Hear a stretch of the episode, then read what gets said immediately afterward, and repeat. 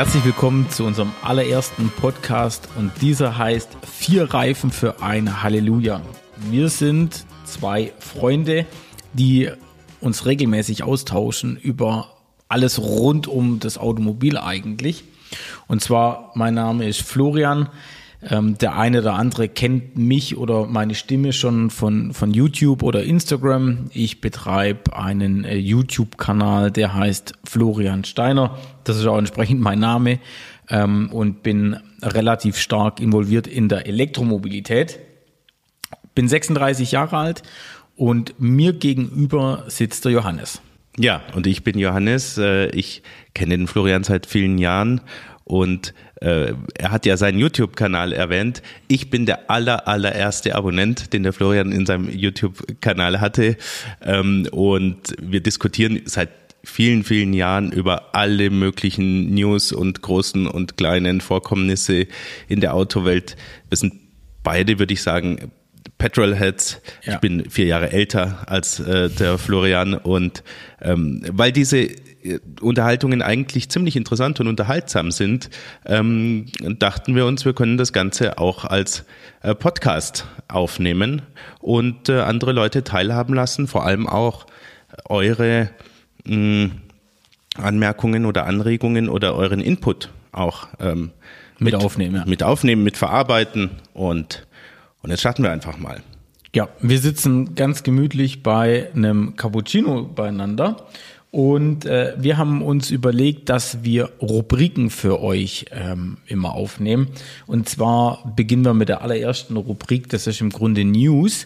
Das heißt, wir haben äh, wir, wir reden immer über die aktuellsten Dinge, die einfach uns auffallen. Was geht eigentlich gerade so in der, in der ganzen Automobilbranche ab? Als nächste Rubrik haben wir uns überlegt, was geht eigentlich bei? Wir wollen in jeder Folge eine, einen ähm, ausführlichen Blick auf eine Automarke werfen. Heute zum Beispiel wird es Tesla sein ähm, und werden uns damit beschäftigen, was es an aktuellen Modellen, Entwicklungen, ähm, Produktpipeline, äh, an anderen nennenswerten News gibt und auch ein bisschen, was die einzelnen Marken angeht, unseren Überblick verschaffen und in die Tiefe gehen. Dann schauen wir uns noch an, und zwar die Rubrik Früher hatte ich einen Punkt, Punkt, Punkt. Also da werfen wir einfach einen Blick in die Vergangenheit. Welche Autos sind wir entweder schon gefahren oder haben sie tatsächlich auch besessen? Ähm, und äh, da werden wir immer auf ein spezifisches Auto eingehen. Und zuletzt äh, gibt es noch die Rubrik Und sonst so. Da wollen wir die kleinen äh, Info-Snippets thematisieren, die wir uns sonst per WhatsApp oder ähnlichen Messengern hin und her schießen. Was habe ich auf der Straße gesehen? Erlkönig, äh, absurde Tunings, ähm, äh, welche Kleinigkeiten an Fahrzeugfunktionen im Interieur, Exterieur sind mir aufgefallen? Was funktioniert bei Fahrzeugen, die ich zur Verfügung hatte, überhaupt nicht. Was ist mir besonders positiv aufgefallen? All diese kleinen äh, Infos tauschen wir aus, so wie man es ähm, in einer normalen Unterhaltung auch macht. Genau, ich glaube, die Zuhörer werden an der Stelle schon relativ schnell herausfinden, äh, über, über was wir da alles äh, quatschen. Aber ich würde sagen, wir starten einfach mal mit den News und ähm, Johannes, du hast gesagt, du möchtest über den neuen BMW M2 sprechen. Absolut. Mir ist bei Instagram ein Post ähm, untergekommen. Und zwar, ich schaue gerade, wie der, wie der heißt. Der Post war von Wilco Blog und der äh, Herr, der sonst auch als äh, Leaker von diversen neuen Modellen oder Erlkönigen schon in Erscheinung getreten ist, hat zwei Bilder eines ähm, neuen M2s gepostet, die uns vorher noch nicht bekannt waren. Ähm, das eine zeigt das Auto von vorne, das andere Bild zeigt das Auto von hinten. Also wir werden auch, wir werden auch das Ganze in unserem äh, Instagram-Kanal, also vier Reifen, ein Halleluja, so wird der Instagram-Kanal, werden wir die Bilder auch nochmal entsprechend äh, reposten, damit ihr euch die anschauen könnt. Aber ja, das zeigt die Front und das zeigt das Heck ja, von dem Auto. Genau, den Insta-Link, äh, den posten wir auch in der Folgenbeschreibung vom Podcast. Ja. Da könnt ihr den äh, sehen. Und ich denke schon, dass das Auto äh, Anlass äh, für eine Diskussion geben kann, weil das Vor Styling ist sehr eigen. Jetzt beschreiben wir es mal. Das Auto ist in einem, mm, in einem Farbton gehalten, der so blass, blau, weißlich sein Ja. könnte. Ja, ist kein Reinweiß, das ist irgendein, irgendein komischer Weißton, würde ich auch sagen. Also es sieht, es sieht auf, also ich finde, das ganze Auto sieht von vorne ehrlich gesagt nicht so aus, als würde es von, von, von der M GmbH kommen, sondern äh, weiß nicht, das, das sieht so wie so, so ein, es gibt doch manchmal diese billigen China-Bodykits oder sowas, die man, die man da verbaut und, und gefühlt sieht es genauso aus. Also Ich finde, ich denke, man muss schon beschreiben. Ihr kennt wahrscheinlich alle noch diesen äh, violetten M240i, äh, der ja vor einigen Monaten äh, vorgestellt worden ist, wo auch schon die Meinungen stark auseinandergingen. Ähm, jetzt haben wir ein Styling, das äh, aus meiner Sicht aufgeräumter wirkt. Also es sind weniger Details drin. Ähm, für, für denjenigen, für den vielleicht der M240i ein bisschen zu überladen war. Ähm, wir haben keinerlei Chromelemente, sondern es ist alles in Schwarz. Ähm, abgesehen von der Karosseriefarbe selbst. Ähm, wir haben so eine, so eine Diffusor-ähnliche Aussparung vorne in der Mitte, die ganz in Schwarz gehalten ist. Wir haben keine große Niere. Also das kann man vielleicht als allererstes sagen. Es gibt auf dem Foto ist keine große Niere zu sehen. Das sind diese äh, alten, was, was heißt alt darf man auch nicht sagen, weil ganz alt ist ja wieder große Niere. Es ist so diese, diese mittelzeitliche Niere, die wir hatten einfach, also äh, die quer, äh, die, die zwei, zwei Nieren und ja, drunter kommt eine riesen Öffnung wahrscheinlich für, für Ladeluftkühler oder sonstiges, also für die ganzen Kühler. Die Niere, die Niere ist würde ich sagen, das kleinste Problem an dem Fahrzeug. Ja. Ähm, äh, BMW hat ja gar kein einheitliches Markengesicht mehr, ähm, sondern jede Baureihe hat oder jedes Modell hat eigentlich äh, eine, eine an- anders geformte Niere. Ich finde die jetzt ganz okay. Schaut euch an bei Insta, was ihr meint. Ähm, ich finde, das, das ganze Styling von der Front des Autos ist ist halt sehr auf, auf, auf Vierecke aufgebaut und, Ja. und auf, auf geometrische Ja, ja, Formen. genau, sehr geometrisch, ja. Power Dome haben wir auf der Motorhaube. Ja, genau. Durch diese Geometrie sieht das Ganze auch ein bisschen, äh, bisschen einfach gestylt aus vorne. Ja. Ähm, und man sieht auch die ausgestellten Rathäuser sehen gut aus, äh, finde ich. Ähm, ansonsten äh, sehr, sehr viele 90-Grad-Winkel sehe ich hier. Ja. Ähm, auf der einen Seite cool, weil es, finde ich, so ein bisschen industrial aussieht, so ein bisschen äh, maschinenartig. Also ich, also ich glaube, mit der, mit der Front kann man sich anfreunden tatsächlich. Ich glaube, das funktioniert. Vor allem, es ist ja meistens so, wenn man die Autos dann live sieht, ja, gibt es meistens so einen Effekt, wo man sagt, ah ja, hm, weiß auch nicht so. Und dann gewöhnt man sich so irgendwie so nach drei Monaten an den Anblick und dann sagt man, okay, sieht schon geil aus. Ja. Wir hatten zum Beispiel das Thema mal, äh, wie wir uns äh, das Maul zerrissen haben über die große Niere beim M4. Ja. Ähm, und letzten Endes hattest du mal einen dabei, einen weißen mit Handschaltung äh, und den äh, Schalensitzen. Und wir standen beide davor und, und waren uns einig, sieht eigentlich geil aus. ja. Wenn ja. man ganz ehrlich ist. Vor allem die Niere ist sowas von neben, also das ist Ja. einfach ein Nebenschaukriegsplatz. Und über die Niere quatscht übrigens jetzt auch überhaupt niemand mehr. Also äh, da haben sich auch alle gefühlt dran gewöhnt und Niere ist so wie kein Thema mehr. Aber was, was wirklich für mich ähm, befremdlich aussieht, ist einfach das Heck. Also der Heck, Heckdiffusor äh, äh, oder die Heckschürze an sich, die Heckschürze an sich ist sehr markant. Also extrem, finde ich. Genau, es ist, ich finde, man sieht wieder so diese fast Gebäude, gebäudeartigen Winkel und Ecken Ja. ähm, äh, drin. Äh, dazu völlig unpassend aus meiner Sicht diese organisch geformten Scheinwerfer, die alles andere als eckig sind, die Ja. so spiegeleiartig ähm, draufgepflanzt sind. Ähm, ich finde, dass der M2 auch das gleiche Problem hat wie der M240i natürlich, weil es die gleiche Karosserie ist ähm, dass er schlaff wirkt von hinten. Ich finde die, die, die Seiten, die oben, äh, die oberen Seitenteile, Ja. ähm, wo die äh, Scheinwerfer drunter dann kommen, die fallen so Da- rund. die Schultern hinten, Die Schultern fallen so rund ab und hängen so ein bisschen.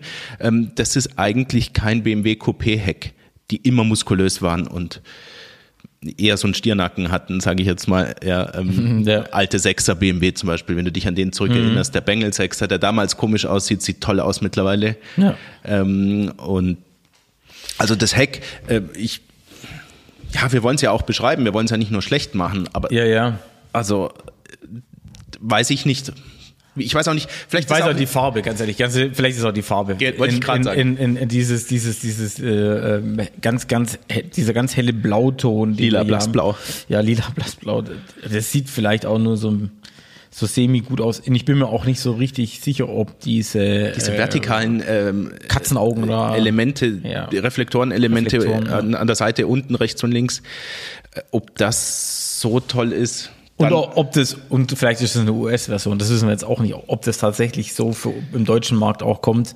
Ja. Ähm, aber gut, jetzt sind wir wieder bei Spekulationen, weil ich weiß auch gar nicht, ob das Auto überhaupt in den, äh, für den US-Markt äh, zugelassen wird. Einige BMWs wurden ja, zum Beispiel M3 Touring oder sowas, kriegt die USA gar nicht. Das ist, glaube ich, die Thematik, dass sich der Aufwand für die Homologation nicht für Ja. jeden Markt, für jedes Modell lohnt. In der Vergangenheit war das schon so, dass manche M-Modelle nur als Schalter kamen Ja. in den USA. Zum Beispiel geil der V10 M5 damals. Hammer. Ja, also mega. Also gut, wir wissen gar nicht, ob das Modell kommt, aber sollte sich dieses geleakte Foto Ja. ähm, als, als korrekte Vorschau erweisen, dann glaube ich, wird es Diskussionen geben. Ja, jetzt, jetzt ist es ja so, jetzt haben wir das erste Mal ein Foto gesehen von dem M2, was es ja schon gibt und was ja auch BMW ähm, angestrebt hat mit äh, anderen Influencer, YouTubern, sage ich jetzt mal.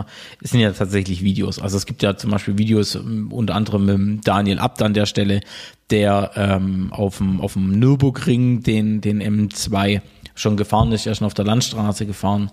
Ähm, und wir sehen zum Beispiel, er, der M2 kriegt wieder die brutalen Schalensitze aus dem M3 raus. Äh, ich glaube, da steckt ganz, ganz viel Technik drin. Ähm, ja, ich glaube, auch leistungstechnisch wird das echt eine Granate. Sprechen wir noch drüber. Ja. Äh, die Schalensitze, gut, dass du drauf äh, zurückkommst. Wir beide haben die ausprobiert. Ja. Ähm, wenn, was sagst du? Erinner, erinner dich zurück an den Ja, M4, ja. den wir, weil wir waren beide geflasht von den Sitzen. Ja, brutal. Also die, die Sitze in einem, in einem Serienstraßenauto so zu bringen, also ganz ehrlich, da brauchen wir große Eier dafür. Also die, die Fachpresse hat ja äh, sich irgendwie ähm, kritisch darüber geäußert, dass diese Schalensitze diese Insel zwischen den Beinen haben, Ja. wo keine Sitzfläche ist. Ja.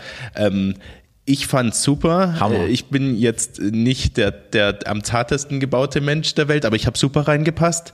Ähm, wenn man jetzt älter ist als 25, muss man sich beim Aussteigen ein bisschen zusammenreißen, damit das Ganze menschenwürdig aussieht. Äh, Wie man Braucht ein bisschen Übung auf jeden Fall. genau. Ich bin beim ersten Mal auf den Knien rausgerutscht, seitlich, in der Tiefgarage zum Glück. Ähm, aber die, die Sitze sind ein Phänomen. Ich finde die und auch diese, Ja. die Die Aussparungen, ähm, Ah, hinten Ganz komplette toll. Carbonfläche, Sichtfläche, schon, schon brutal einfach, ja. ganz tolle Sitze. Wenn die kommen würden, dann wäre das ein echtes Highlight. Ähm, was wissen wir sonst zum M2? Leistungsmäßig soll er knapp an die 500 PS kriegen. Ich tippe mal so vier, irgendwas zwischen 450 und 480. Schätze ich auch. Es wird wahrscheinlich ein Basismodell geben. Es wird wahrscheinlich ein Competition Ja. geben. Ich vermute mit 30 PS Unterschied. Ich vermute, dass der M2 zwischen dem alten M2 und dem jetzigen M3 angesiedelt ist. Preislich. Leistungsmäßig auch. Leistungsmäßig, ja. Ja, preislich auch. sicher auch. Auch, ja. Äh, Aber leistungsmäßig vor allem. Und ich, deswegen glaube ich, ist es eine faire Wette, wenn man sagt, man wird irgendwo zwischen 450 und 500 wahrscheinlich rauskommen. Es ist natürlich der 3 Liter ähm, Benziner, Biturbo, klare Sache. Ähm, Schaltung, wissen. Doppelkupplungsgetriebe. Ja, genau. Ja. Aber wird es auch Hand geben? Ich glaube nicht, ne. Haben sie, glaube ich, gesagt, wollen sie nicht haben. Also bringen sie nicht raus. Ich bin gespannt, was das Thema Gewicht angeht, denn mein größter Kritikpunkt am M240 und übrigens auch schon am alten M2 war, dass der deutlich kompakter ist als der M4. Ja, ähm, also das heißt weniger Platz im Innenraum, das heißt weniger Radstand, Thema Rennstrecke, ähm, ja, Hochgeschwindigkeitsstabilität und so. Da gibt's schon Kompromisse. Gleichzeitig wiegt er aber genau gleich viel. also nahezu. täuscht euch nicht. Ja, ja, das sind, glaube glaub ich, 60 Kilo oder wenn, wenn ich überhaupt. ich glaube, dass das sowas. 10 oder 20 Kilo Ja. sind. Die wiegen beide um die 1700 Kilo, was wirklich sehr, sehr mollig ist für ein sportorientiertes Modell in der Größe auch. Ja. ja es ist ja kein M5 oder so. Ja. ja also ich bin sehr kritisch und wenn der M2 jetzt mit 450 PS in der Basis käme und dann 1700 Kilo wiegt, ähm, ja, also Sport, ein Sportmodell ist für mich persönlich was anderes. Ja? Also zum Beispiel der Cayman ist dann bei 300 Kilo weniger angesiedelt. Ja, das ist schon, das ist ja. brutal. Vor allem das sind Welten. in den Kurven. Ja, also Längsdynamik, Querdynamik äh, ist das auf jeden Fall auch spürbar. Auch auf der Vorderachse. Ja, ja. Im, wenn, wenn man sportlich fährt, dann geht es immer ganz viel um Untersteuern. Es geht darum, äh, wie die äh, Reifen weich werden nach zehn Kurven und nicht nur in der ersten Kurve mit neuen Semislicks, sondern nach ja. zehn Kurven, nach zehn Runden. Äh, und da glaube ich, wird es Nachteile geben. Ich bin mal auf einem Track Day am Hockenheimring ähm, in einem Cayman GT4 gefahren, tolles Erlebnis im Übrigen, kann ich empfehlen. Und bin hinter einem M2 Competition hergefahren ähm, und äh, kann bestätigen, dass es für den BMW keine Sonne gab und er am Schluss mit ähm, kochenden Bremsen äh, ausgerollt ist. Ähm, und ich bin jetzt nicht der beste Fahrer der Welt, aber es ah, gibt... Ah, du gehörst zu den besseren vier. Ja, wie jeder, wie, das denkt ja jeder von sich, aber ähm, also die, die Frage ist, haben wir es bei M-Modellen mit reinrassigen Sportwagen noch zu tun oder ist der, das Gewicht nicht schon ein Kompromiss mittlerweile? Ja, ich gehe auch davon aus, dass es eher Richtung Kompromiss geht. Reinrassig auf Rennstrecke ist das Auto nicht getrimmt. Obwohl ich bei den Informationen, die ich gehört habe, ähm, ich kann es jetzt leider nicht mehr eins zu eins wiedergeben, aber ähm, in dem Video von Daniel Abt haben die äh, M-Ingenieure schon gesagt, dass sie sehr, sehr viel dafür getan haben, dass es ein sehr, sehr agiles Fahrzeug wird, was, im Hand, was das Handling anbelangt. Und äh, um mal nochmal ehrlich zu sein, wo fahren wir das Auto überwiegend? Das ist auf der Landstraße, das ist auf der Autobahn, das ist mal vielleicht ein bisschen im Schwarzwald, ein paar Kurvenräubern. Aber ähm, BMW, vor allem die M GmbH, da sind wir uns, glaube ich, auch beide einig, die baut schon brutal gute Autos. Ja, Auf jeden Fall. Nix. Auch faszinierende Autos. Ja, faszinierende Autos auch. Also die Autos machen schon auch richtig Spaß, ja. Und wenn ich also, gerade an den M4 Handschalter zurückdenke oder sowas, weißt du, dass, dass man auch sowas überhaupt noch hat für eine Möglichkeit, ja. Äh, Audi RS4, ähm, äh, der, gut, da kam jetzt der RS5 Competition raus, da können wir vielleicht auch nochmal drüber quatschen irgendwann.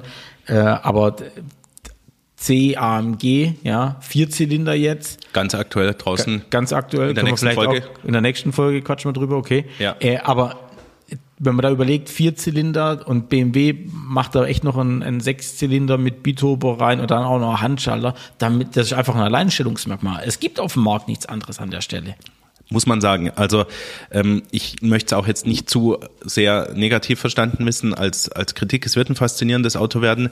Ich glaube, dass es für mich persönlich besser fahren wird, als es schön aussieht. Äh, aber es ist faszinierend. Der Reihen 6er ist ein ganz, ganz, ganz toller Motor. Ich hatte ja. Den, das Privileg, dass ich den auch mal ein paar Jahre fahren durfte in einem anderen Fahrzeug, über das wir noch sprechen werden. Ähm, das wird faszinierend sein, keine Frage. Also ähm, BMW tut mehr äh, für den Erhalt der Faszination von sportlichen Autos als andere Marken, wenn du mich fragst. Freude am Fahren, das kommt ja nicht von irgendwo her. Ja? Also BMW macht es schon wirklich sehr gut an der Stelle, denke ich auch. Was haben wir noch in den News? Jetzt wir, sind wir natürlich sehr lang beim M2 geblieben, aber für mich ist es für dich auch natürlich ein großes Ereignis, weil alle haben gewartet und er ist sehr, sehr speziell geworden. Ja. Ähm, wir haben noch den GLC auf dem Zettel. Ihr wisst ja, das mittelgroße SUV von Mercedes, ähm, wo es eine neue Auflage gibt. Ich berichte euch kurz, dass der deutlich größer wird, dass der von der Optik her sehr gefällig bleibt. Das heißt, mehr aus meiner Sicht mehr Evolution als Revolution. Sieht GLE-artiger aus. Ja, es geht Richtung GLE, genau, ja. muss man schon sagen. Also die ganzen Rundungen und Proportionen auch, im, vor allem im Heckbereich gehen, gehen Richtung GLE, genau. Antriebsmäßig wird es interessant. Alle Antriebe des GLC sind elektrifiziert, teilt Mercedes mit. Was verstehen die darunter? Es gibt erstens sogenannte Mild-Hybrid-Varianten, die mit einem 23 PS äh, starken Startermotor auf der Kurbelwelle sitzt der, meine ich, äh, auf der Antriebswelle, ähm, mitbeschleunigt werden, so dass ähm, sagen wir mal schwächere äh, Phasen des Verbrenners ausgeglichen werden. Ähm, spannend sicherlich, ähm, inwiefern das Effizienz- oder Performance-Vorteile hat, ähm, wissen wir noch nicht. Dann wird es natürlich Plug-in-Hybrid-Modelle geben. Ähm, da fand ich zwei Informationen besonders interessant. Erstens Mercedes plant mit sehr großen Reichweiten, 110 bis 130 Kilometer. Ist weit, ja. Ist weit, deckt Alltagsfahrten sehr weitgehend ab, würde ich sagen. Ja. Für viele Leute auch die Wochenendfahrt in die nähere Großstadt. 60 Kilometer hin, 60 zurück, sagen wir mal. Ähm, das sind natürlich äh, wie LTP-Reichweiten, aber trotz allem, das ist schon ein Unterschied zu den jetzt verfügbaren 40, 60 Kilometer. Die Frage ist ja aber dann an der Stelle immer, wie viel verbrauche ich denn, wenn der E-Motor nicht mehr unterstützt an der Stelle? Und das ist beim alten GLC echt eine Problematik. Der hat nur eine sehr kleine Kappe, also einen sehr kleinen Tank und verbraucht recht viel. Mhm. Und dann ist einfach halt nach 300, 350 Kilometer auch mit dem Benzin dann, dann Ende Gelände. Ähm, ich habe jetzt erst, als ich äh, campen war, äh, mit einem mit einem Nachbar auf dem Campingplatz geredet, der hatte so ein GLC dabei, da sagt er, sobald er der Wohnwagen dran hängt, ist das eine Vollkatastrophe und er tankt alle 200 Kilometer, ja. Und der und der E-Motor, den kann er komplett vergessen an der Stelle. Also der hat kein gutes Wort an dem an dem GLC Hybrid gelassen, muss man leider sagen. Ähm, und wünscht sich klar, aber als Wohnwagen Fahrer oder als Camper ein Diesel an der Stelle ohne Hybrid, ja. Das wäre mein zweiter Punkt gewesen, denn wir hatten es ja beim M2 schon von Alleinstellungsmerkmalen, die ganz wichtig sind für Hersteller heutzutage. Mercedes hat auch ein Alleinstellungsmerkmal, nämlich den Diesel-Plug-in-Hybrid, den es auch weiterhin geben wird. Das ist eine wichtige Nachricht, denke ich, äh, denn der hat Drehmoment, der ist sparsamer, ähm, da, der hat mehr Reichweite in der Regel. Ähm, vielleicht wäre das für manche Leute wirklich nach wie vor eine interessante Alternative, aber ich schicke es gleich hinterher. Für mich steht alles ähm, unter dem Vorbehalt, wie es mit der Dienstwagenbesteuerung für Plug-in-Hybriden aussieht. Denn Autos in der Preisklasse werden in aller Regel als Dienstwagen gefahren. Ja. Und, und der Plug-in-Hybrid wird deswegen vor allem gewählt, weil die Pauschalversteuerung 0,5 Prozent ist. Ja.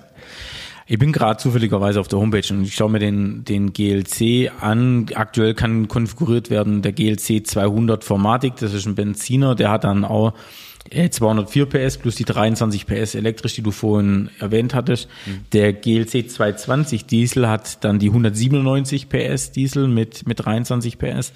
Ähm, und dann gibt's noch einen GLC 300, der ist dann einer der, also Super Plus, äh, 258 PS plus 23 PS. Raketen sind das natürlich alles keine, obwohl der GLC schon in 6,2 Sekunden beschleunigt. Da hilft wahrscheinlich der E-Motor mit dazu. Finde ich ausreichend für so ein mittelgroßes Familien-SUV. Ja, auf jeden Fall. Der Diesel macht nur 8 Sekunden. Ähm, und dann sagt er aber äh, ein kombinierter Verbrauch beim Diesel von 5,2 Liter. Das finde ich ehrlich gesagt jetzt okay, aber jetzt nicht so wahnsinnig gut. Also wenn, wenn ich, gut, wir haben jetzt auch hier nur diese 23 PS. Ich weiß nicht, wie viel, also wo da die Reichweite elektrisch dahinter steht. Das, leider steht es jetzt hier beim Konfigurator auch nicht mit bei, wie weit die, die, ähm, die Reichweite ist. Aber stark ist, das beginnt bei 60.000 Euro an der Stelle. Das heißt, äh, konfiguriert liegt das Auto jenseits der 80.000 Euro. Wir beobachten aktuell massivste Preissteigerungen bei allen neu erscheinenden Autos ähm, ja. in Bezug auf das Vorgängermodell. Mm, das ist nur teilweise der Technik geschuldet und zum größten Teil eben den allgemeinen Rahmenbedingungen, dass alles teurer wird, dass wir, ähm, dass wir Inflation haben und ähnliches. Ja, also Motor ja, das ist brutal. Also ihr merkt wahrscheinlich alle selber auch, ein Wocheneinkauf, der vorher irgendwie so 70 Euro gekostet hat, kostet jetzt 120 Euro. Also ist einfach vor allem Milch, ich war, am Wochenende Milch eingekauft. Ich bin erschrocken, was Milch kostet. Also unglaublich. Ich habe mir noch notiert, äh, über das Interieur zu sprechen beim GLC. Äh, ja. Denn über die, über die Außenoptik hatten wir gesagt, GLE ähnlich, ähm, größer, äh, sehr gefällig, äh, keine großen Veränderungen. Ähm, vom Interieur bin ich persönlich begeistert. Warum? Äh, ich sage es ganz kurz, es sieht aus wie die aktuelle S-Klasse. Also wir haben dieses schräg stehende Display in der Mittelkonsole.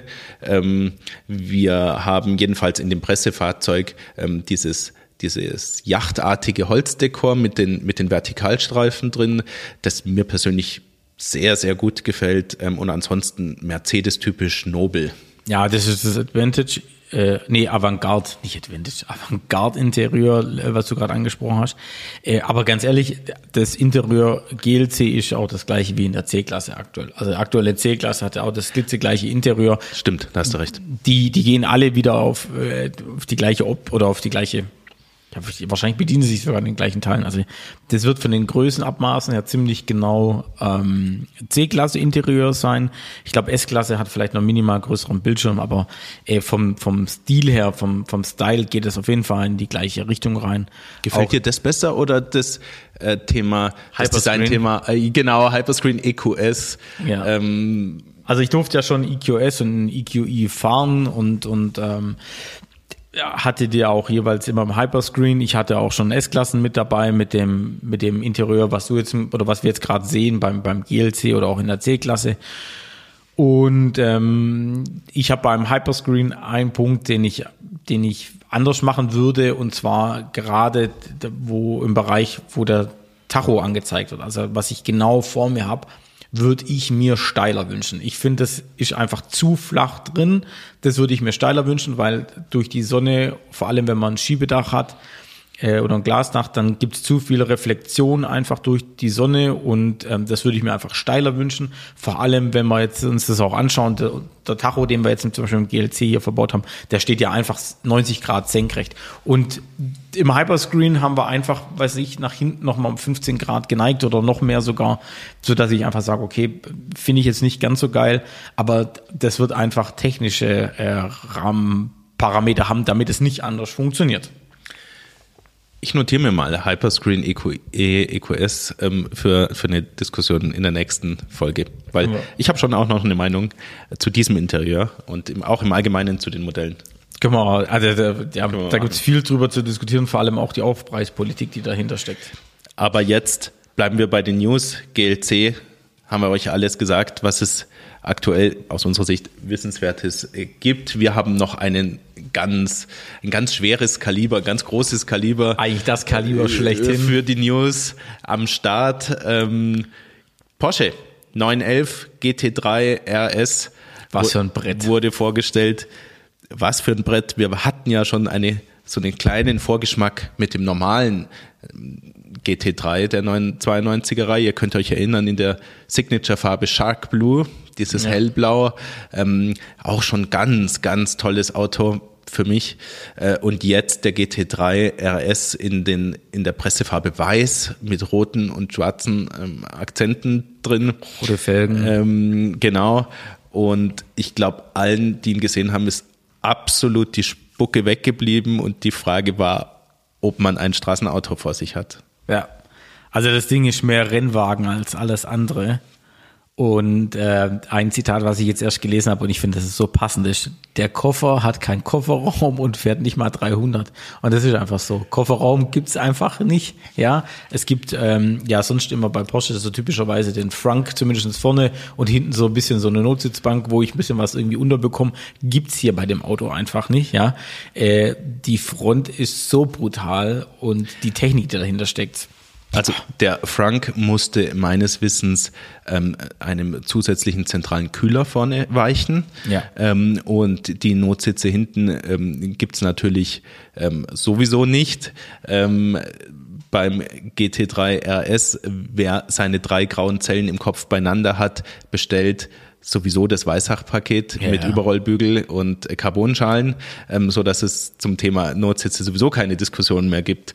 Ähm, aber ähm, beschreiben wir das Auto noch mal ein bisschen. Also ich sehe überall Spoiler, Lüftungsöffnungen, äh, Flügel, ähm, Aerodynamik. Brutal. Ist das große ja. Thema. Ja. Das Riesenthema. Äh, ich glaube 400 Kilo Anpressdruck bei 280 ähm, hinten eine, eine Pilztheke drauf, dass alles zu spät ist. Ja, da kannst du ein ganzes, äh, kannst du ganze Familie kann da hinten essen auf, ja. der, auf der Theke. Ähm, mit äh, verstellbarem Flügel, also nicht nur verstellbar mit dem Schraubenzieher, wenn man anhält, sondern ja. mit DRS-Funktionen. Ja, Formel 1 Technik. Äh, ja, also kann, kann flach gestellt werden für, für Highspeed. Trotzdem schafft er nur 296 oder ja. so. Ähm, aber das Auto ist total abgefahren und es gibt nichts Vergleichbares auf dem Markt. Nee, also ich würde auch sagen, äh, äh, gut, was heißt nichts Vergleichbares? Äh, Vorsicht, äh, äh AMG Project One Äh, aber das ist ein Hypercar für anderthalb Millionen ja, Euro oder so. Und hier kostet das Auto 230 ab. Äh, also gut, kaufen kann man eh keinen. Genau, das ist, das ist ein Riesenproblem bei dem Auto. Aber theoretisch beginnt er bei 230.000 Euro und konfiguriert kostet dann halt nachher, weiß ich, knapp 300.000 Euro oder 280, irgendwie sowas. Aber nicht, dass einer von uns auch nur ansatzweise sich den leisten könnte, aber trotzdem muss ich sagen, für das, was man geboten bekommt, also ein, ein, echter Rennwagen ja. für echte Rennstrecken und echte Zeiten, wo sich teilweise Autos der, der, der, der tatsächlichen GT3-Klasse schwer tun, ähm, aufgrund der Restriktionen, die sie haben, diese Zeiten zu erzielen. Ja, ja. Und das ist ein, ein Serienauto mit Reifen, mit denen man auch im Alltag fahren kann, mit Abstrichen, aber man kommt auch wenn es regnet, vom Supermarkt nach Hause. Ähm, Wo willst du deine Einkäufe hin tun? Ja, ich sag nur, es ah, ist, du hast nur was Porsche gekauft. Ja, ähm, was Porsche leistet, ist wirklich Wahnsinn. Pervers. Wahnsinn. Sag mal einfach, wie es ist. Beim, ein Kumpel hat mir jetzt erzählt, ähm, der arbeitet äh, äh, bei Porsche und ähm, ich habe ihn gefragt, Menschenskinder, äh, wie sieht's aus, wie fährt sich der GT3 RS, weil er ähm, in einer Abteilung arbeitet, wo er immer wieder mal die Möglichkeit hat, so ein Auto auch äh, zu fahren. Und ähm, da sagt er, er kann es ehrlich gesagt gar nicht genau sagen, weil er durfte nur ein bisschen äh, umparken und äh, von A nach B fahren. Also wirklich fahren war da nicht drin. Aber äh, die Kollegen, die ihn schon gefahren sind, die sagen, das Auto ist so geisteskrank, weil du kannst einfach, also du fährst durch Kurven durch, wo das, wo du mit dem Auto theoretisch voll stehen lassen könntest. Das Auto kann das alles, aber dein Kopf sagt, geht nicht. Also das Auto versetzt einfach die Grenzen so dermaßen, glaube ich.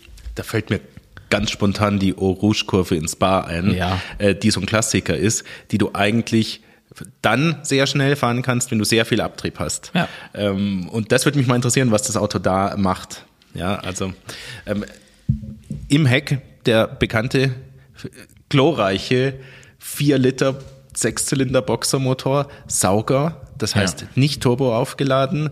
Ähm, Halleluja. Halleluja, kann man sagen. Kreischt bis über 9000 Umdrehungen. Ja. Ähm, Höchstdrehzahl wurde zwar nicht angehoben, aber über sonstige Optimierungen ist es die, muss ja immer noch Luft nach oben geben. Weißt, die, das Problem ist, wir reden jetzt hier über den GT3 RS. Das ist schon eh schon so das brutalste Grad, was, was rumfährt von Porsche, ja. Aber wir wissen ja alle, nach GT3 RS kommt ja auch noch mehr. Da kommt ja noch ein GT2. Und der hat, der ist dann wieder Turbo angetrieben. Und was soll der dann kriegen? Also der, da hat ja die Vorgängerversion schon 700 PS. Ja, was soll der nächste ähm, kriegen? 800 ich, ich, ich bin mir nicht sicher der jetzige GT3 RS hat 525 äh, PS, das sind nur 5 PS mehr als der Vorgänger, also sprich der 991.2 GT3 RS. Ähm, aber das war auch nicht der Fokus der Ingenieure bei Porsche, sondern ganz klar die Aerodynamik. Ähm, der Entwicklungsleiter dort hat gesagt, dass die Kunden gefragt wurden, was sie sich wünschen, weil ja. GT3 RS-Kunden neigen dazu, immer das aktuelle Modell nachzubestellen. Ja. Ähm, äh, wenn sie einen kriegen. Äh, genau, aber wenn jemand einen kriegt, dann die, so rum. Ja. Ähm, und fahren damit finanziell in der Regel auch sehr gut mit diesem Deal, ähm, dass sie einfach immer den neuesten nachbestellen. Und, und die haben sich tatsächlich Track Performance gewünscht, ganz konkret. Also Rennstrecke. Und das heißt nun mal Aerodynamik. Da liegen die Zeiten. Und es würde mich nicht wundern, wenn auf so einer normalen sagen wir mal, vier bis fünf Kilometer langen Strecke äh, der neue aufgrund dieser Aerodynamik ähm, zwei Sekunden gut macht ja, oder zweieinhalb. Ja, ich ich glaube auch, da kann tatsächlich, weil das einfach das Auto auch so voller Intelligenz steckt, kann wahrscheinlich auch der, sagen wir mal, der geübte Hobbypilot auch deutlich schneller fahren als äh, mit dem Vorgänger. Ja. Wenn, wenn er es schafft, diese Querbeschleunigungen sich zu trauen. Ja, genau, umzusetzen. Ja, auch körperlich umzusetzen. Ja. Lass uns nochmal über ein Designelement sprechen, ähm, was es so auch noch nicht gab, beziehungsweise es gibt an dem Auto ganz viele Designelemente, die es so bei Porsche noch nicht gab. Angefangen natürlich an der Motorhaube, dann dieses Riesenbrett, was wir gerade eben schon hatten mit DRS-Funktion, aber auch ähm, hier an der Seitenlinie, ich sag mal unterhalb oder auf Höhe von so oberen Drittel Felge, was sich dann im Grunde an der Türe nach hinten zieht wir haben es schon ein klein bisschen gesehen beim GT4 RS, dass dieses Design elementar ist und jetzt aber beim, beim, beim GT3 RS äh, ist es einfach noch mal brutaler. Und ich glaube, wenn ich es richtig im Kopf habe, äh, die, die Form gibt einfach die Funktion, also die Funktion gibt die Form vor, so rum. Also das ist 100% Bremskühlung mit, mit äh, ausschlaggebend und äh, die, Es ist- die warme es- Luft, die, die im Grunde von der Bremse dann weggetragen wird, Es ist wie ein an Knick. der Türe vorbei. Ja, genau. Es ist wie ein Knick. Ähm, hinter dem Vorderrad kann man sagen, ähm, wo so nach innen gezogen wird. Ich, das hat man schon bei, bei Von, anderen. von innen nach außen, so rum. Also Ja. zurückversetzt oder Genau. nach innen versetzt, Ja. genau, am, am Rad. Ich meine, dass man das bei Hypercars schon gesehen hat. Ich glaube zum Beispiel, dass ich das bei der Aston Martin Valkyrie schon mal so ähnlich gesehen habe und dass ich das gesehen habe beim Gordon Murray T50. Das sind so ganz exotische Hypercars. Aber, aber ganz sicher geht es darum, Hitze aus dem vorderen Rathaus durch die Bremsen ent- entstanden, äh, entstandene Hitze abzuleiten. Ja, ja. Und ähm, man, das ganze Auto strahlt aus, dass es nicht nur um elegante Linienführung ging, sondern dass es ähm, um Performance ging. Ja, schon. Beeindruckend. Auch auf der vorderen, ich hätte fast gesagt Motorhaube, aber es geht, ist ja die Kofferraumhaube. Ähm, Und es gibt ja keinen Kofferraum mehr. Also Genau, schon Motorhaube. Aber Motorhaube ist auch nicht, ist einfach die Fronthaube. die Fronthaube, Vollcarbon. ähm, da gab es früher beim nur beim GT3 gab es diese zwei Aussparungen, Kühlungsaussparungen. Auch die sind jetzt mit kleinen Winglets und Flaps besetzt. Ja. Äh, für die Aerodynamik äh, sieht auch total spektakulär aus. Und was es jetzt erstmalig auch gibt, sind diese ähm, Flaps, Winglets auf dem Dach. Also diese stehenden Finnen auf dem Seitlich. Dach. Ja. Hast du darüber was gehört über die Funktion? Ja. Ich habe auch was gehört. Erzähl. Ja, ähm, das, äh, die Stabilität beim, beim, äh, in, in, den Kurven wird drastisch erhöht, oder? Ich habe gehört, dass die äh, heiße Luft, die seitlich aus den Ah, ja, Rathäusern genau, richtig. kommt, Ja. nicht hinten in die Ansaugung kommen soll. Ähm, und getrennt und in die Ansaugung möglichst kalte Luft von vorne, die über das Fahrzeug strömt, eingeleitet werden soll. Und ich habe gehört, dass es ungefähr 20 PS Leistungsverlust zur Folge gehabt hätte, wenn man die heiße Luft nicht weghält von der Ansaugung des Motors. Ja. ja, genau. Das ist die richtige Erklärung dahinter. Vollkommen, vollkommen richtig. Aber egal wie wir es drehen und wenden, der GT3 RS ist einfach brutal. Er ist brutal in allen Ausprägungen des Begriffs. Er ist brutal geil. Ähm, er ist Ja. brutal sportlich. Er ist brutal schnell. Er ist brutal In der Optik. äh, engineert. Ja. Ähm, aber eins muss man auch sagen. Ich finde, das Auto hat sich von dem verabschiedet, was man im Straßenverkehr fahren kann, optisch. Ich finde nicht, dass das noch geht. Das ist ein Trackcar. Das ist grenzwertig, ganz ehrlich, ja. Also jetzt einfach nur durch die Stuttgarter Innencity zu gut zum Flexen auf jeden Fall, kannst du das schon mal machen. Aber damit jetzt wirklich in ein, in ein Parkhaus reinfahren und sagen, komm, ich stelle jetzt den, den Koffer hier ab und, und gehe einfach einkaufen und äh, wird schon nichts passieren.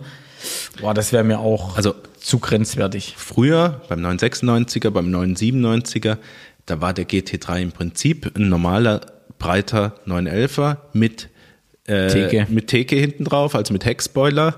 Äh, aber wenn man sich den weg vorgestellt hätte, dann, dann wäre es ein normales Auto mit den normalen Linien.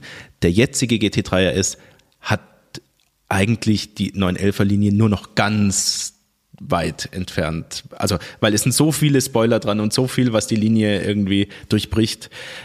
Aber ich sehe es nicht negativ. Es ist halt einfach ein total fokussiertes Genau, Auto. das, das Auto ist einfach dafür gemacht, auf dem, auf dem Track zu performen.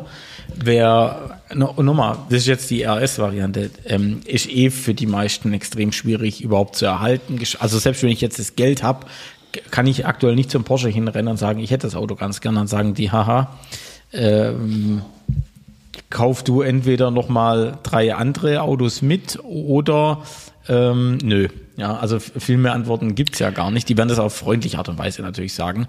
Aber du wirst erstmal, wenn du jetzt ganz neu im Game drin bist, erstmal keinen kriegen wahrscheinlich. Aber es gibt ja dann für diejenigen, die auch sagen, okay, ich will Track haben, aber ich möchte auch auf der Straße ein bisschen fahren. Den normalen GT3 ist auch schon schwierig zu bekommen oder GT3 Touring, äh, mit dem man ja auch Spaß haben kann. GT3 Touring ist so eine Sache. Ähm, also der Gedanke dahinter ist ja, dass man den tollen Motor bekommt, ohne den Spoiler, ohne den Überrollkäfig und so, äh, halt ohne diese ganzen Rennsport-Insignien, sage ich Aber mal. mit der Front. Ja, genau. Äh, dadurch ein bisschen schönere Linie hat, vor allem von der Seite. Und, und trotzdem hat der GT3 Touring alles, was auch sportliche Fahrer sich vorstellen können und wollen können für die Landstraße. Ähm, ich habe eine Erfahrung mit einem Auto gemacht, ähm, Boxster GTS 4.0. Ich glaube sogar, dass du den auch hattest. Ja, Ähm, auch Boxer GTS 4.0, ja. gleiche, gleiche, gleiches Modell. Und äh, ich habe ein Problem mit, mit den Saugermodellen von Porsche für mich auf der Landstraße entdeckt. Erstens, die haben wirklich Power im obersten Drehzahlbereich. Ja. Massive Power, äh, aber nur im obersten Drehzahlbereich. Zweitens, vor allem die manuellen Getriebe sind sehr, sehr lang übersetzt. Ja, erster Gang geht, glaube ich, also Ähm, der, bis 80 oder irgendwie sowas. In meinem Oder Boxster 60. ging der zweite bis 135. Ja, genau. Also das hat richtig Leistung, Leistung entwickelt ab 105 km/h. Ich habe bewusst drauf geachtet. Ähm, und das hat zur Folge, dass du eigentlich nur im, im zweiten und dritten Gang auf der Landstraße fährst. Genau genommen, wenn du ihn wirklich ausdrehen wolltest, im ersten und im zweiten Gang fährst Ja. auf der Landstraße. Ähm, und, aber wer schaltet mit dem manuellen Getriebe in den ersten zurück, abseits von der Rennstrecke? Ähm, und, und, und so fährst du eigentlich nur im zweiten Gang die Ja. ganze Zeit und hast so dieses tolle Sauger ausdrehen und nächster Gang und nächster Gang und nächster Gang. Weniger, Ja, ja. Weniger als bei einem Ma- Mazda MX-5 beispielsweise. ja? Also Ja, ja. äh, ge- bewundernswerter Motor, geiler Sound, guter Abzug. Brutaler aber, Sound. Ja, aber auf der Landstraße kaum auszufahren. Da ist das PDK natürlich deutlich angenehmer. Also PDK kürzer übersetzt, vor allem die unteren Gänge ähm, und ich würde auch sagen, 90 Prozent der Leute sind mit dem PDK de- oder über 90 Prozent der Leute sind auch mit dem PDK grundsätzlich schneller und besser unterwegs. Meine Theorie ist, dass 90 Prozent der Leute mit einem Turbomotor besser unterwegs sind auf der Ja. Landstraße. Ähm, bei aller Begeisterung für die GT-Modelle von Porsche, ja, ähm, die den 4 Liter Boxer haben, ähm, sicherlich ein Kunstwerk. Äh, aber probiert's aus, wenn ihr euch sowas kaufen wollt oder es mal ausprobieren wollt, probiert's tatsächlich beides aus. Äh, ich bin der Meinung, dass zum Beispiel der ähm, S. S Cayman S Cayman oder äh, Boxer S, für ja. viele Leute zu einem deutlich günstigeren Tarif, wenn man das bei Porsche sagen kann, ähm, für die für die Landstraße mehr Drehmoment und mehr äh, Fahrspaß zur Ja. Verfügung stellt. Da würde ich wahrscheinlich auch unterzeichnen, ja. Gut, beim GTS kaufst du halt den Sound mit, den Sechszylinder, du hast äh, Prestige. Prestige, äh, ähm, äh, Optik, ganz klar, ja. Also GTS sieht auch einfach brachial aus. Ja, also ich hätte gesagt, GT3 RS, da können wir wahrscheinlich noch äh, vier Stunden drüber äh, philosophieren Binden wir es ab. winken wir es ab an der Stelle. Mein Traum wäre natürlich einmal so ein Auto zu fahren, ganz Ja. klar. Und zwar, äh, wenn, wenn, wenn man die Möglichkeit hat, äh, Hockenheimring oder irgendwie sowas oder Nürburgring, das wäre natürlich äh, auf der Bucketlist ganz, ganz weit oben angesetzt. Soweit zu den News, genau. Genau, das waren jetzt im Grunde News. Jetzt kommen wir zu, was gibt's eigentlich bei? Was geht eigentlich bei Tesla? Ja, Tesla ist so eine ganz, also nochmal, vielleicht diejenigen, die jetzt zuhören und mich auch von YouTube kennen, die wissen, dass ich relativ viel über Tesla äh, berichte an der Stelle. Ähm, nochmal ein kleiner Shoutout an der Stelle. Florian Steiner heißt der Kanal, wenn ihr noch nicht kennt, äh, gerne mal abchecken. Ähm, aber was geht bei Tesla? Ja, Te- Tesla geht eigentlich immer relativ viel und doch wenig so gefühlt. Genau. Äh, weil Tesla bringt extrem viele Updates immer raus, äh, lustigerweise, also glücklicherweise alle over the air, ähm, was ein sehr, sehr geiles Gimmick und Feature ist von Tesla grundsätzlich. Ähm, aber natürlich, dann geht's in die Details rein. Also man hört natürlich Ru Rumore, dass äh, Model 2 rauskommen soll, also nochmal ein kleines Auto unter Model 3 der dann auch preislich äh, äh, unter 40.000 Euro angesiedelt ist. Und ich glaube, das wird auch ein sehr, sehr interessantes Auto für viele. Sehr, sehr interessant. Ich habe so erste Vermutungen gesehen, das sind ja alles nur Vermutungen, dass es sowas Hatchback-artiges sein könnte.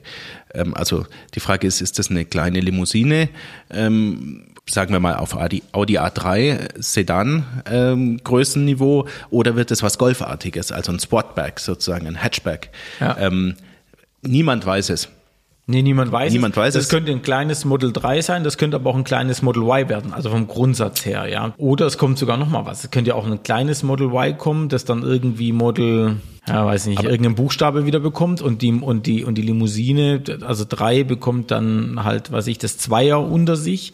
Ähm, you never know, ja. Aber bei Tesla ist das immer mit diesen neuen Autos so eine Sache, wenn wir uns überlegen, der Tesla Roadster wurde vorgestellt vor boah, ich glaube, vier Jahren oder sowas. Man konnte das Auto bestellen. Ausgeliefert wurde bis heute noch keiner. Das gleiche mit dem äh, Cybertruck, der übrigens wirklich äh, extrem cybermäßig auch aussieht, finde ich. Also wir haben das kleine Modell, das wir gerade angesprochen haben, wir nennen ihn mal den 2, Model, Model 2. 2, ja. ja. Model 2, äh, egal ob es dann so heißt, aber ihr wisst, was wir meinen. Ähm, wir haben den äh, Tesla Roadster, der ist genauso im Moment nur ein, ein Traum von Tesla-Fans. Wir haben den, den, den Cybertruck, den du angesprochen hast. Wir haben noch größer auch den Semi-Truck. Ja, ja, der Semi-Truck, der ist ja so ein richtiger LKW, Ja. der, der dann rauskommt. Ähm, aber der, der Cybertruck soll jetzt dann tatsächlich 2023 auf den Markt kommen. Ich will, nur, halt ich will nur sagen, diese Modelle sind alle seit drei, vier Jahren im Gespräch irgendwo. Es tut sich sehr, sehr wenig. Tatsächlich äh, ist die Zahl der Modelle, die wir wirklich bekommen, zurückgegangen von vier auf zwei, weil aktuell gibt's faktisch nur das Model 3 und das Model Y. Äh, und Model S und Model X wird eigentlich nicht geliefert seit Jahren. Also das ist nur so semi-richtig. Also natürlich gab es ja jetzt beim Model S und beim Model X ähm, eine Neuerung vor einem Jahr. Also das neue Model S und das neue Model X wurde vor einem guten Jahr vorgestellt von Tesla und wurde dann auch in den USA zumindest ausgeliefert. Wir in Europa bekommen ab jetzt das Auto. Das heißt, bestellbar ist es seit ähm, September äh, ungefähr und ausgeliefert werden soll er zwischen Dezember und Februar. Aber die letzten zwei Jahre waren die beiden Modelle Ja. doch im Prinzip nicht zu bekommen. Ja, das ist richtig, genau. Und die letzten zwei Jahre wo, konnte man weder einen Model S noch einen Model X in Deutschland neu erwerben an der Stelle. Ja. Also insofern würde ich sagen, warten wir es mal ab. Ja, ähm, als echte Neuerung, die auch erhältlich ist, war das letzte, was, was mir jetzt einfällt, äh, das äh, Standard Range Modell vom Model Y. Ja, also ein Hinterrad angetriebenes äh, Modell für, glaube ich, 53.990 ähm, Euro. Finde ich jetzt nicht so eine großartige Neuerung. ja. Aber ähm, ansonsten gibt's ganz viel Neues auch einfach nicht bei Tesla. Bei den vorhandenen Modellen X und S haben wir gesagt, Lieferbarkeit ist ein Problem. Ja gut, was heißt Lieferbarkeit? Also wenn jetzt Tesla sagt, die kommt zwischen Dezember und Februar, dann werden die auch in dem Zeitraum kommen. Da bin ich mir ziemlich sicher an der Stelle. Ähm, aber das und damit würde ich eigentlich sagen, die sind verfügbar, weil ähm, einen, einen, wenn du jetzt zum Beispiel den GLC, über den wir vorhin gesprochen haben, wenn du den jetzt bestellst, den kriegst du ganz sicher erst irgendwann ähm, Mitte oder Ende 2023. Wenn du aktuell, also das ist sicher Thema Lieferzeiten allgemein, wenn wir jetzt in, zum Beispiel einen Skoda ENIAC, wenn du den jetzt bestellst im, äh, wir haben noch September, dann äh, bekommst du den erst in 2024. Das heißt, du kriegst 2023 nicht mal ein Auto von denen, ja. Ist im Allgemeinen gerade ein größeres Problem, ähm, dass man, dass man Dinge gar nicht bekommt. Also, Tesla, glaube ich, haben wir soweit abgehakt. Nächstes Mal schauen wir uns einen anderen Hersteller an. Was wir noch zu sagen können zu Tesla, was, was die halt die ganze Zeit irgendwie bringen, ist die Batterietechnologie. Also es wird ja ganz, ganz viel gemacht im Bereich der Batterie und äh, da gibt's ja diese 4680 Zellen von Panasonic, die jetzt kommen sollen in den Batterien. Das heißt, da versucht man einfach mit äh, Gewichtreduzierung beziehungsweise bei gleichem Gewicht mehr Kapazität und eine äh, ne, ne, ne bessere ähm, Ladung und Entladung, auch was Wärmeenergie anbelangt, hinzubekommen. Und äh, da baut ja dann in dem Zuge auch Tesla die eigenen Batteriefabriken, zum Beispiel in, in Grünheide, also Berlin soll jetzt auch eine eigene äh, Batteriefabrik dann mit dazukommen. Die Genehmigungen laufen aktuell, das sieht alles sehr, sehr gut aus. Das heißt, in dem Bereich tut sich schon einiges. Das ist halt ein bisschen ich sag mal, bei Tesla anders oder allgemein bei denjenigen, die sich halt um Elektroautos kümmern, weil ähm, da sehr, sehr viel im Detail gearbeitet wird und nicht ganz so sehr auf der Modellpalette. Aber finde ich auch ehrlich gesagt gar nicht so schlimm, muss man sagen, weil entweder hast du jetzt bei Tesla gerade eine Limousine, du hast einen, äh, also kleine Limousine, große Limousine, kleines SUV, großes SUV. Und wenn wir uns die äh, Zulassungszahlen anschauen, Tesla Model Y ist auf Platz 4, was auf der, auf der europaweiten Zulassung anbelangt. Also äh, ist schon krass, was da passiert, gerade in dem Bereich. Genau genommen ähm, kommen ja jetzt von den großen Modellen die starken äh, Plaid-Varianten, aber gleichzeitig warten die Leute auf Nachfolger, denn das Model S wurde ja mehrfach aufgefrischt, ist aber in, in, in seinem Grund, in seiner Grundstruktur ja, äh, glaube ich, zehn Jahre alt. Ähm, ich habe eigentlich eine andere Theorie. Ich glaube, dass Tesla gar nicht in Modellgenerationen arbeiten will, sondern so eine durchgehende Evolution machen will, dass die Autos sozusagen während ihrer, während ihres Lebenszykluses immer wieder erneuert werden in einzelnen Teilen. Dem ist auch so. Also es ist krass. Also ich hatte ja das Glück, dass ich einer der ersten Tesla Model Y Performance Modelle, die aus Grünheide rausgelaufen sind, bekommen habe. Und ich habe jetzt nach sechs Monaten ähm, nochmal ein zweites bekommen und der Unterschied zwischen dem ersten und dem zweiten ist schon äh, vorhanden. Es ist einfach besser geworden, es ist leiser, äh, das Fahrwerk wurde nochmal überarbeitet. Das sind aber alles kleine Details, die erwähnt Tesla gar nicht großartig. Und das ist dann im Grunde mein Job als, als sag ich mal, YouTuber, Content Creator, äh, im Test dann genau solche Feinheiten herauszufahren und sie dann entsprechend zu veröffentlichen, weil Tesla macht das einfach nicht an der Stelle. Insofern kann man schon sagen, dass Tesla anders tickt als insbesondere die deutschen Autobauer ja. in der Vergangenheit, wo das sehr äh, streng unterteilt war in ähm, Modellpflege, Schrägstrich Facelift ja. ähm, und, und zwischendrin eigentlich nichts passiert ist. Ja, das gibt es da nicht so richtig, ja. Okay, ich denke, soweit. Genau. Zu Tesla.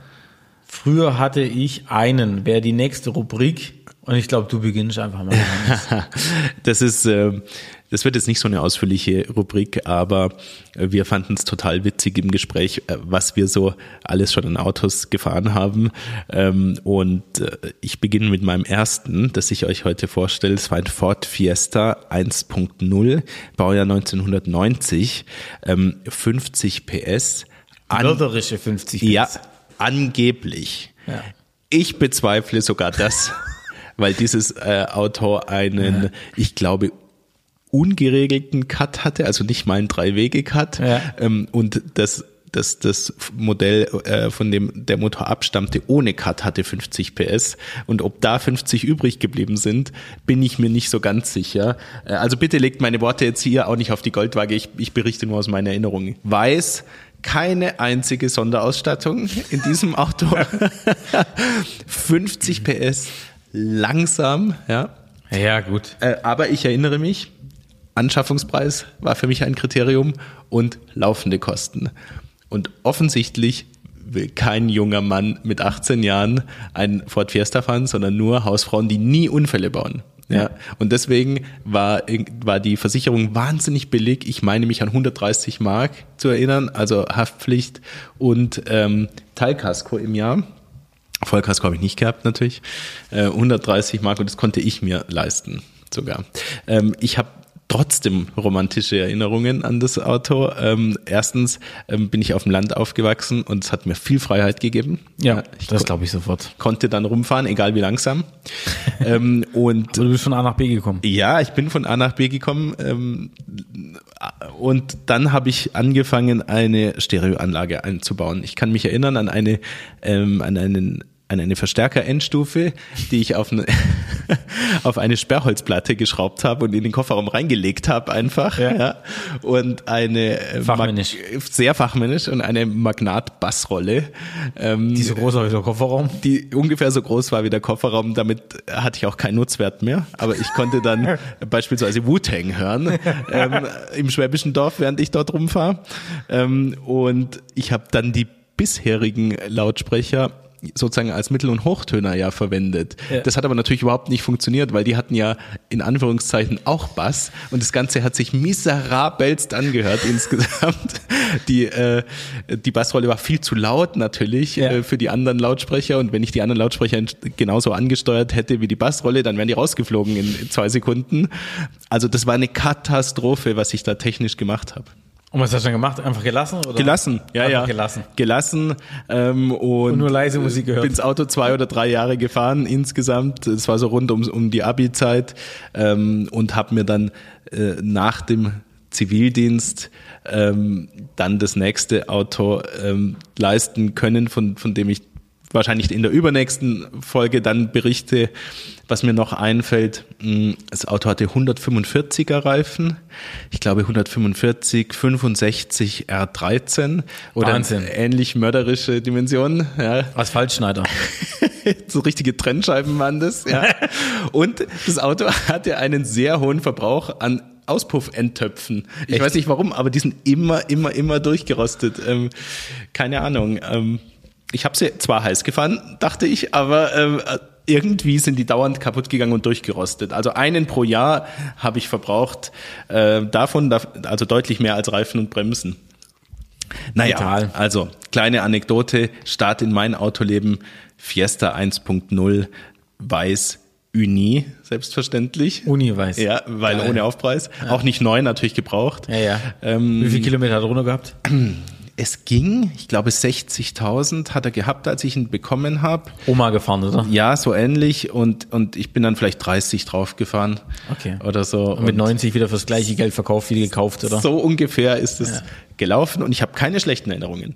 Ja, das, das Auto war gut, ja, äh, wenig Unterhaltskosten. Es hat genau das gemacht, was ich gebraucht habe in der Zeit. Jetzt haben wir heute schon ziemlich viel gesprochen, würde ich sagen. Ja, in der Regel stellen wir ganz am Ende ähm, ich habe aber noch was, was ich erzählen will. Ja, ja, genau. Die Kategorie und sonst so. Ja. ja. Kleinigkeiten aus der Automobilwelt, bitte. Ich muss ganz kurz ausholen, damit ihr wisst, worum, über was ich rede. Und zwar, ich habe mit einem, mit einem Kumpel gemeinsam aktuell einen umgebauten Audi S2 Kombi und der ist komplett umgebaut. Also ihr könnt euch das äh, so vorstellen, dass wirklich alles umgebaut ist, was es nur gibt. Also Fahrwerk, kompletter Motor, Turbolader natürlich, drei Kammern, Spaltsaugrohr. Ähm, also wirklich Endtopf, äh, äh, anderes Motorsteuergerät, frei programmierbar entsprechend und und und. Also das Ding ist wirklich, hat eine Bremsanlage vom, vom, vom RS6 und RS4, also vorne RS6, hinten RS4 äh, das Auto wiegt ja auch nichts und wir haben so eine Leistung von 550 PS, äh, permanent Allradantrieb. Ähm, das Ding ist schon richtig, richtig brutal. Und ähm, wir sind gerade dabei, tatsächlich, weil wir einfach nicht dazukommen, das Auto zu fahren. Äh, und weil wir gesagt haben, okay, jetzt ist einfach die Zeit reif, wir veräußern das Auto jetzt.